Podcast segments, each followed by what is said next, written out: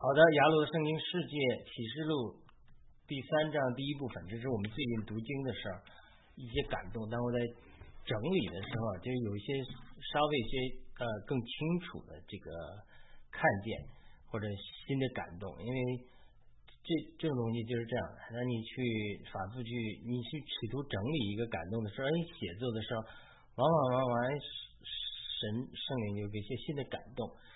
我觉得，特别我们这次读启示录是非常重要的。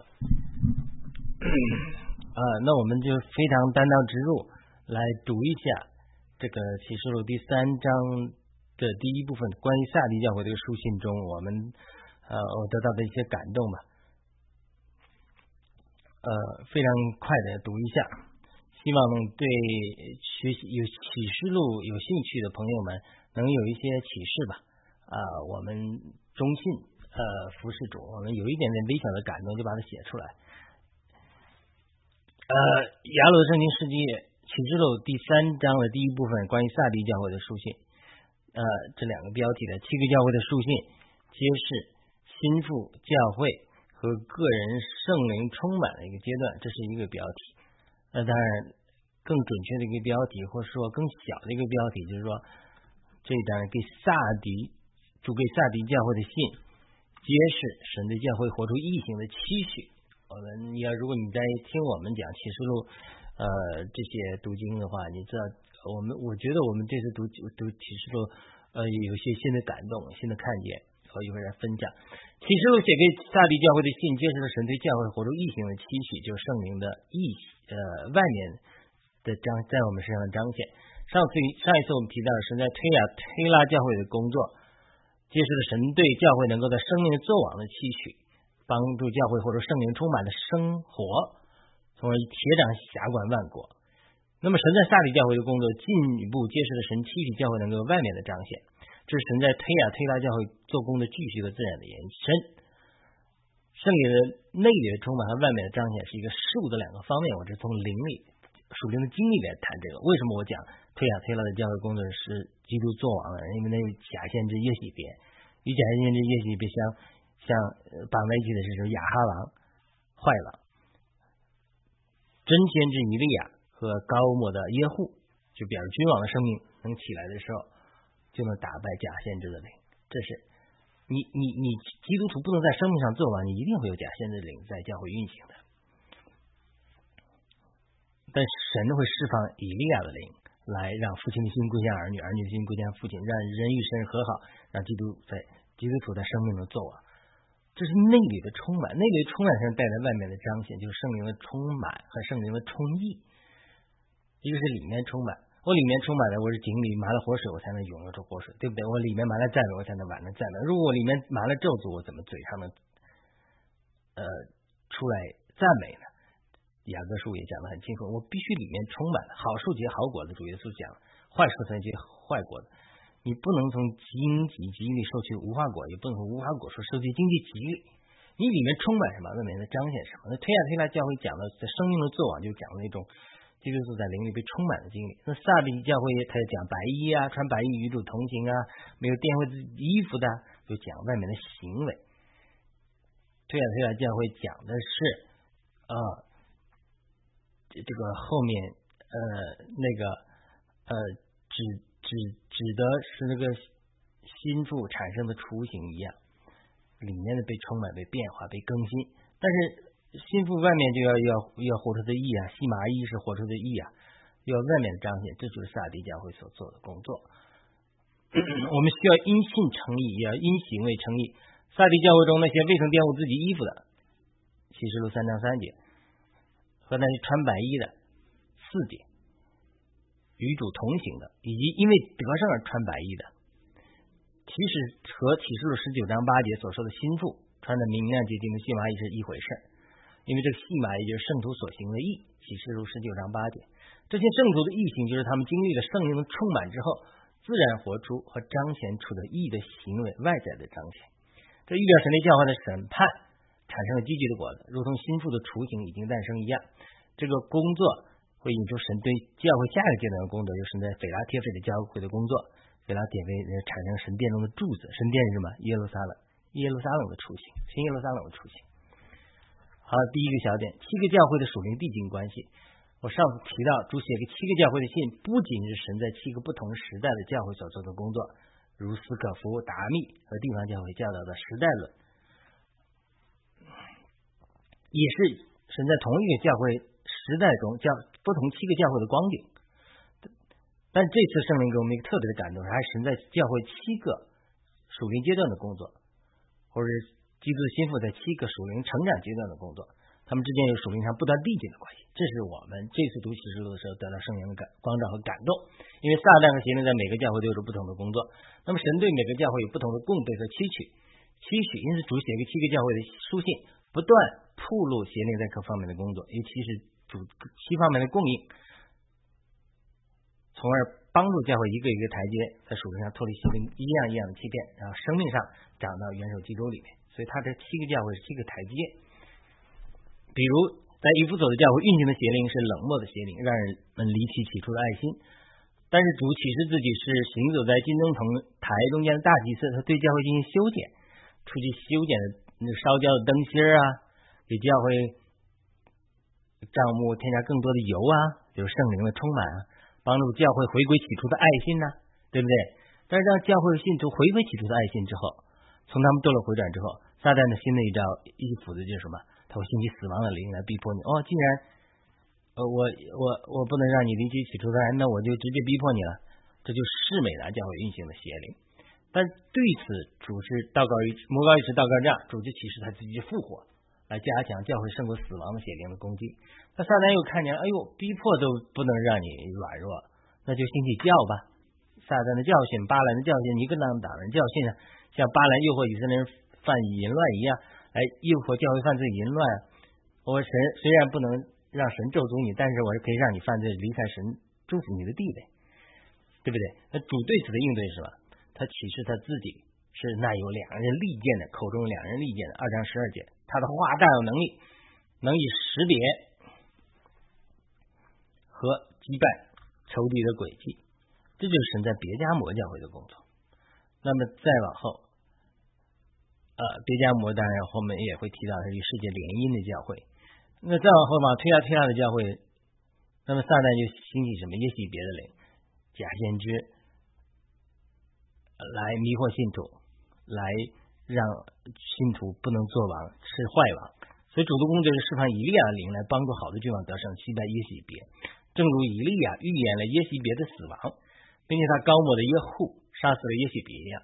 当信徒在真的君王的属灵生命中长大，当在做做君尊的祭司的时候，在生命里做王的时候，就能打败耶洗别的邪灵。结果呢，神就赐给他们全民辖管万国。这样的教会的属灵生命又上了一个台阶，他就好像灵里被充满了一样，成为神一切的丰满了一样。这个丰满，它它充满了之后，它自然会彰显外面的异形，就有圣灵的果子异形出来。这就存在萨迪教会所讲的白衣的工作。那么再往后呢，是在老底家的。呃，菲拉铁费的工作呀，这个呃和这个老底家的工作啊也是进一步的得胜。那是在菲拉铁费的工作啊，这个这是我刚刚写，是在菲拉铁费的工，菲拉铁费教会的工作，就是产生产生新耶路撒冷的雏形，因为这个。菲拉铁菲教会呢，对得胜奖励是什么？让做神殿中做柱子。他这个是影射到后面新耶路撒冷。神在老底家和教会的工作是进一步得胜，因为他说得胜呢要在宝座上一同以基督同坐宝座，然后正如我基督得胜了一样，与父同坐宝座一样，他是一个一个从台阶递进。他的七个教会的书信不是平面的，它是立体的，它是一步一步提升教会的属灵生命，长到元首基督里面。它也应用了每个个人基督徒追求生命充满和充溢的过程之中，一步一步的升量的属灵升量的提升，然后提升到一个阶段的时候，到第四章天开了，呃，天向呃约翰打开了，天赋都像显现了，天堂的情景就释放出来了，神的工作就释放出来，然后七印七号的就释放出来，对整个世界的审判就释释放出来了。为什么？因为神。在教会中的审判，神教中的审判已经到一个阶段，已经结束了，教会有相当的成熟，属灵的生命的成熟，或者说教会已经相当程度上成为新耶路撒冷的出行我主和基督的国了。那么，神在教会所做的这个苗圃里所做的，就要普及到世界里。这就是为什么七个教会之后，马上带进第四章的天开了，马上带进书卷要展开，呃，这个羔羊。要展开这个书卷，然后带进七印七号审判世界，这是非常符合逻辑的。所以主写这七个教会的书信，其实神在教会七个署名阶段的工作，或者主给七个教会七个阶段的试炼。在这七个属灵阶段里，不同的邪灵和仇敌的工作，它被不断铺路。那主给教会有不同的供应都释放出来，这样教会作为一个整体，就基督的心腹，不断在身量上一个台阶一个台阶上长到元首基督里面。其实主写给七个教会的书信，就是主应对邪灵在教会七方面的工作，对教会进行七方面的对付和成全。彼得前书四章十七节说，神的审判是从神的家开始的。当神的家经受了审判之后，才能带来神对世界进一步的审判和工作。这就是为什么在主写给七个教会的信之后，才揭示出七印和七号。这是在启示录五章十一章五到十一章之间讲。那么启示录四章讲天开了，你怎么才能把天打开了？就是教会要成熟到相当的地步，在灵里提升到一个相当的地步，天就变对你是开的了，敞开的了。我们个人的追求属灵的得胜，被灵里提升的经历中，无论是像盖恩夫人，然后讲这个天主教里神秘主义者，就常常有这种经历。当你的灵力提升，不断的与主交通，提升到地步的时候，天就对你是打开的，你可以与主沟通啊。你像很多神秘主义里面，他有与主。同坐宝座啊，或者与主相的显现啊，或者与主联合婚姻啊，这些神奇的经历，这是神秘主义者里面有。现在的所谓基督教的先知性恩赐的恢复里，有先知性恩赐的人呢里面也常常有这种经历。灵被提到宝座里边，被提到天堂啊，看天堂的景象。我个人有一些些这样的经历，这个就是神怜悯中在这个灵里提升给你的这个一些经历，所以他这种个人的属灵经历也是吻合的。那么七印和七号。是神进步进一步对世界的审判，必然是神对教会进行审判和洁净之后的工作。换句话说，主对七个教会的书信，就是对七个教会，对教会七个阶段的审判洁净，来炼金教会，预备他们进入下一站的工作。或者说，主对教会七个教会的书信，是针对邪灵七方面工作的反应，帮助教会胜过。呃，邪灵的工作就像打游戏通关一样，第一关你积累了相关经验，打败了一些呃仇敌之后，你生命哎积血积到这个阶段，你才能进到第二阶段，面对更强的仇敌的挑战。如果第一阶段你都没打赢仇敌，第二阶段你进不去，进去你也被打败。或者是迪士尼乐园小孩子坐过山车一样，你的身高没有那么高，他不让你坐这过山车，更危险的，你要更高的身高。你的身高或者属灵的身量，决定了神是否带我们进入下一个阶段的工作。神在教会的洁净的工作，直接决定了下一阶段神对世界的洁净的工作的开始的时间。今天我们教会在经历这样的审判、洁净和试炼中，我们生命成熟的程度决定了审审判世界的时间。所以很多人讲啊，主耶稣什么时候回来啊？只有天赋知道，他不是只有天赋知道，他像一个。量子物理一样，它有个变量，变量就是我们生命成熟的这个程度，它是一个变量。一方面，神知道预知到我们什么什什么时候生命成熟，呃，决定了一个日子；另一方面呢，它是因为一个变量，是因为我们生命不成熟，我们要命定要审判天使，神就等候我们，不是我们等候神回来，主耶稣回来，是神主耶稣等我们生命成熟，好不好？但如果我们生命不肯成熟的话，神无法把我们带入他下一个阶段的工作，也无法对世界进行审判。他他这是一步一步来的，你没你你没这是整个游戏设计好了，但是呢，你没有打过这一关，你不能进入下一个关的，你不能跳的。就好像以色列人在旷野四十年流浪一样，很多教会和信徒都在原地打转，旷野里打转。但是呢，我们必须生命成熟。来配合神的工作，我们必须进入我们属灵的迦南美地，获得征战的胜利。好了，这是第一个点，讲的这七个教会它是属灵递进的关系。那么第二个点，全息理论，七个教会皆是属整个启示录的结构的雏形。那我们这次还读经还得到一个圣灵的感动，就主对七个教会的书信，不仅是教会七个属灵阶段的工作，它也是启示对启示录整体所做工的一个缩影。因为教会是神的国度的缩影，这样的权利都会成为我主和基督的国。这是启示录十一章十五节启示的。但是在这个成就之前，教会一小部分人，一小撮人，必须先成为我主和基督的国。因此，主写给七个教会的书信，就是对七教会的审判和炼净、铺路和击败系列在教会的作为，从而让教会首先成为我主和基督的国。那么，什么是全息理论呢？中医上一个说法，对不对？根据中医针灸的理论，我们脚上有全身的穴位，如果做脚底按摩的话，只要找对脚上的穴位，就能够至少治疗全身的疾病。同样，腹部也有应对全身的穴位，只要在腹部针灸。也能治疗全身所有的疾病。有个弟兄是针灸师，有一段时间呢，每常常给我腹部针灸治疗我的身体，对不对？更奇妙的是，耳朵上又对应全身所有的穴位。我刚得救的是一个老弟兄，带我们呢非常有爱心的，也是针灸师，他常常给我们耳针，给我们每次技术完之后放一个硬子儿，然后拿胶布一粘，让我们去捏，帮助我们调节全身的健康。我想不仅中医如此，西医也如此啊。人们如果能完全理解一个细胞，也能够解密人全身的奥秘。它所谓全息理论，就是一个局部的微小的东西，它其实反映出一个整体的全部的图画。那我在我们在读经中还得到一个感动，就是其实主在教会中的七个教会的书信能揭示的主在教会七个属灵阶段的工作，它是神在整个启示录所有工作的一个缩影。比如我看到这个应对，主给老底下的信揭示得胜要与主同宝座。对不对？如同耶稣得胜与父同坐宝座一样，这三章二十一节，它其实影射到启示录二十二章提到的神和羔羊的宝座，在启示录最后了。我是现在倒着说，二十二章一节，我现在倒着说七个教会的事情，然后再写腓拉铁腓的教会中提到神的殿中做柱子和神的名和神城的名，就是新耶路撒冷写的得胜的人上面，他这个影射的启示录二十一章的二节的新耶路撒冷从天而降。你看见了吗？教会要做成新耶路撒冷，然后二启示录二十一章新耶路撒冷才物质的、才实际的从天而降。那么萨迪教会穿白衣与主同行并获得异形了，他是影视到启示录十九章，又是倒着来心腹穿着洁白的细麻衣，这细麻衣就是圣徒所行的义。那么主给推呀推拉的教会书信中提到铁杖下关万国，他是影视着启示录十二章男孩子说，因为那里说他将来要用铁杖下关万国，他都是对应的。全系列，呃，再往前看，主写给别加摩的教会中书信中对付的耶喜别的邪灵。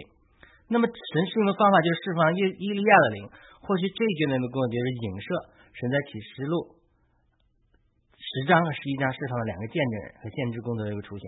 特别讲了这个两个见证人有人争论啊，啊，一般人理解为啊，说是这个摩西和以利亚，但是无论如何，这以利亚肯定是要来的先知，对不对？这个，这就是你看对都对应了。然后我们再往前看，主写给士美兰信中说，揭揭示的死亡的领域工作，它其实映射的启示录九章那里，人们那些日子九章六节记载，要死也绝绝不得死，千万要死去死去远避他们，对不对？你撒旦死亡的灵来攻击攻击人，对不对？但是最后神耶稣胜过了死亡，死亡和阴间的钥匙在主里，你想死也死不了，生命在神的手里。死亡也在主的手里，所以他又是对应的。那再往前看，主这个以弗所的教会，对付的人是离弃的起初的爱。他或许映射的是呃气运啊、七号啊对人的审判，目的还是让人回归创造他们的主。因为人都是神所创造，离都离弃了神和对神提出的爱。这些审判、气运和气号是让他们回归神自己。在气运和七号中，很多世人他呃。有些人死不悔改之外，有些人他就呃，但是有些人他就得到了呃认识了神，回回到呃神人就整体人类回到对神起初的爱，所以他是全息里面都对应的。神在七教会七个阶教会七个阶段的工作，是神整在启示录七个阶段的工作的一个缩影。我相信你应该明白我这里所说的全息理论的意思。换句话说，神在启示录的工作就是带进男孩子、心腹、新耶路撒冷。但是神必须在教会中先产生这个雏形。当我们在启示录结束的时候，就会有基督公开的来临，叫巴鲁西亚。但是在教会，主早就有了隐藏的来临，来临也是巴鲁西亚。巴鲁西亚的意思就是神的显现和来临。但是主在主对全世界公开的显现之前，他早在教会中有了隐藏的显现。巴路西亚这个词的意思就包含两个层面：基督公开的来临和隐藏的来临这两个层面的意思。对于世界上的人来说，或许还没有主耶稣公开的显现，他还没到，还没到启示录最后。但是对那些与主同行的人，好像以诺一样的人，神早已经好像晨星一样向他们显现。彼得和书一章十七节。所以，如果我们是个与神同行的人，我们早就有了巴路西亚耶稣的显现，每天耶稣就向我们显现，每天就活在与主同坐宝座的经历里。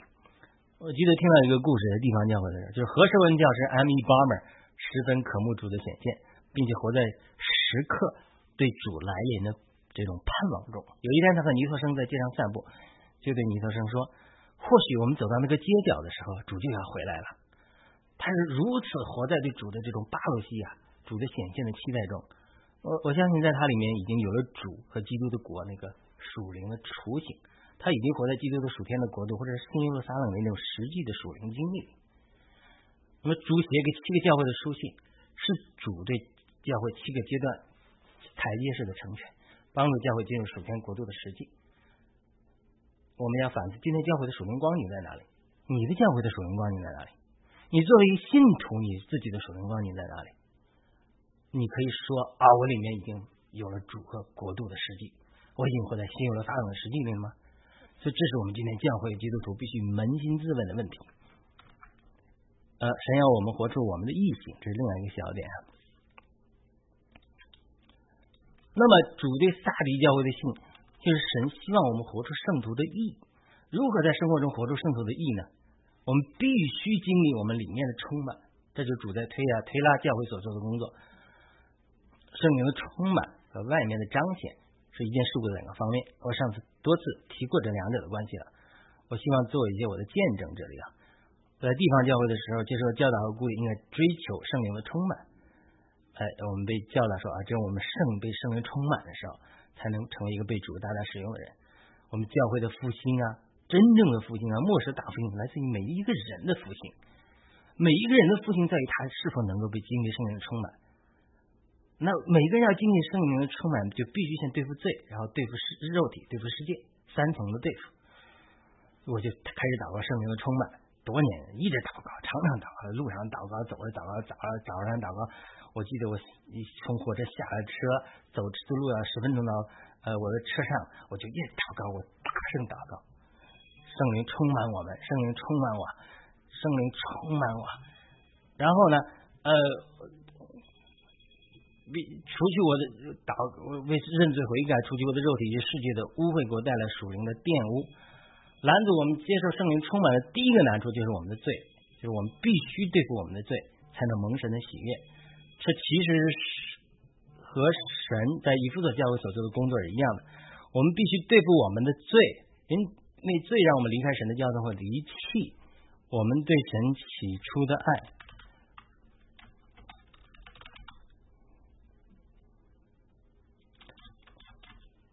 呃，离弃了对神起初的爱。其次，我们经历圣灵充满，必须生活属灵的死亡。比如，我们看一天属实的电视节目，不一定犯罪了，但看多了之后，眼目会犯罪，但是却给我们带来属灵的死亡。这个时候你祷告，一边看电视一边祷告，你发现离神很远，很难进到灵里，这就是属灵的死亡。这就神在世美啊教会所做的工作一样，就胜过死亡。当然，我们不一定有肉身的死亡，但属灵死亡的原因，一方面来自我们的罪，另一方面来自我们受到世界的影响。因此，下一个阶段我们对付罪之后，要对付脱离世界的影响。而别加姆的教会就是一个与世界联姻的教会。别加姆这个意思就是。结婚联合并坚固的高塔，它象征着与世界联合的教会和信徒，甚至让神的居所成了撒旦的座位。看，这一步一步来。七十二章十三节，当我们除去世界在我们身上的影响之后，当然我和这忽略了肉体，包括肉体，我们会经历更多圣灵的充满。在此之后，我们需要更多经历圣灵充满的话，就必须经历神在推压推拉教会的工作，就进一步打败邪灵在我们里面坚固建立的坚固营垒。这个时候，你不仅对付你自己的罪。和肉体给邪灵建立的坚固营垒，甚至你家族、这个民族、地区这个邪灵给你的这个，因为他们都来拦拦住你、攻击你，邪灵本身和邪灵通过我们的肉体犯罪和我们家先祖的犯罪、我们民族的犯罪、人类的犯罪建立的坚固营垒都会来攻击我们，让他这种攻击让耶洗别这样假先知灵在教会和信徒上教导撒旦生化之事。启示录二章二十四节，我们要经历圣灵的充满，就需要能够好像约书亚带领以色列人一样打败迦南人，预表邪灵和邪灵建立的坚固的营垒。才能在迦南美地取得胜利。以色列人进入迦南美地，就是圣灵充满了一个属灵的图画。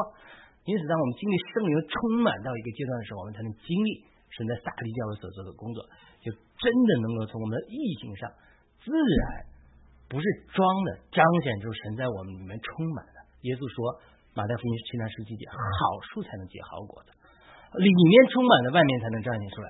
而越到后面的阶段。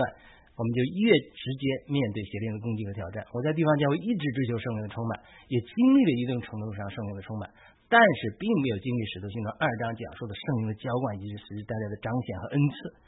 在神的引领下，二零一五年我来到灵运动中接受了圣灵的浇灌。按照灵运动的一个弟兄叫叶光明 Derek Prince 的说法，圣灵浇灌最明显的标志不是方言，不是恩赐，是 trouble 麻烦增多。接受了圣灵浇灌之后，我常常经历更多邪灵的攻击，是直接攻击，在异梦中邪灵直接来攻击，也看到神也给我开启灵界的眼睛，看到邪灵更多的作为，这都是我之前十三年在福音派的教会中没有的经历。当我们经历圣圣灵充满到一个阶段，一定会经历更多邪灵的攻击，这也是神对我们的训练，因为我们的定命是审判天使。林前六两三节，神在斐拉铁费的工作和老几就在工作。也和我们追求生命充满的经历是吻合的，分别会让我们成为新耶路撒冷神的彰显和与主同坐宝座，与基督一同作王。好，结论：七个教会的书信揭示的属灵经历，不仅可以预问、预表教会属灵生命的七个阶段，也可以预表每个基督徒个人经历圣灵的充满的时候经历的七个阶段。我们必须重新从不同的角度来认识主耶稣写给七个教会的书信。这是这次我们读。经读启示录的时候，给我们圣灵给我们的感动，或许是神给我们这个时代及时的说话吧。无论是教会还是个人的基督徒，都迫切需要在圣主灵的生命上长大成熟，被圣灵充满，并被圣灵充溢。好的，今天我们就读到这里，我们感谢您的收听收看，下次再见。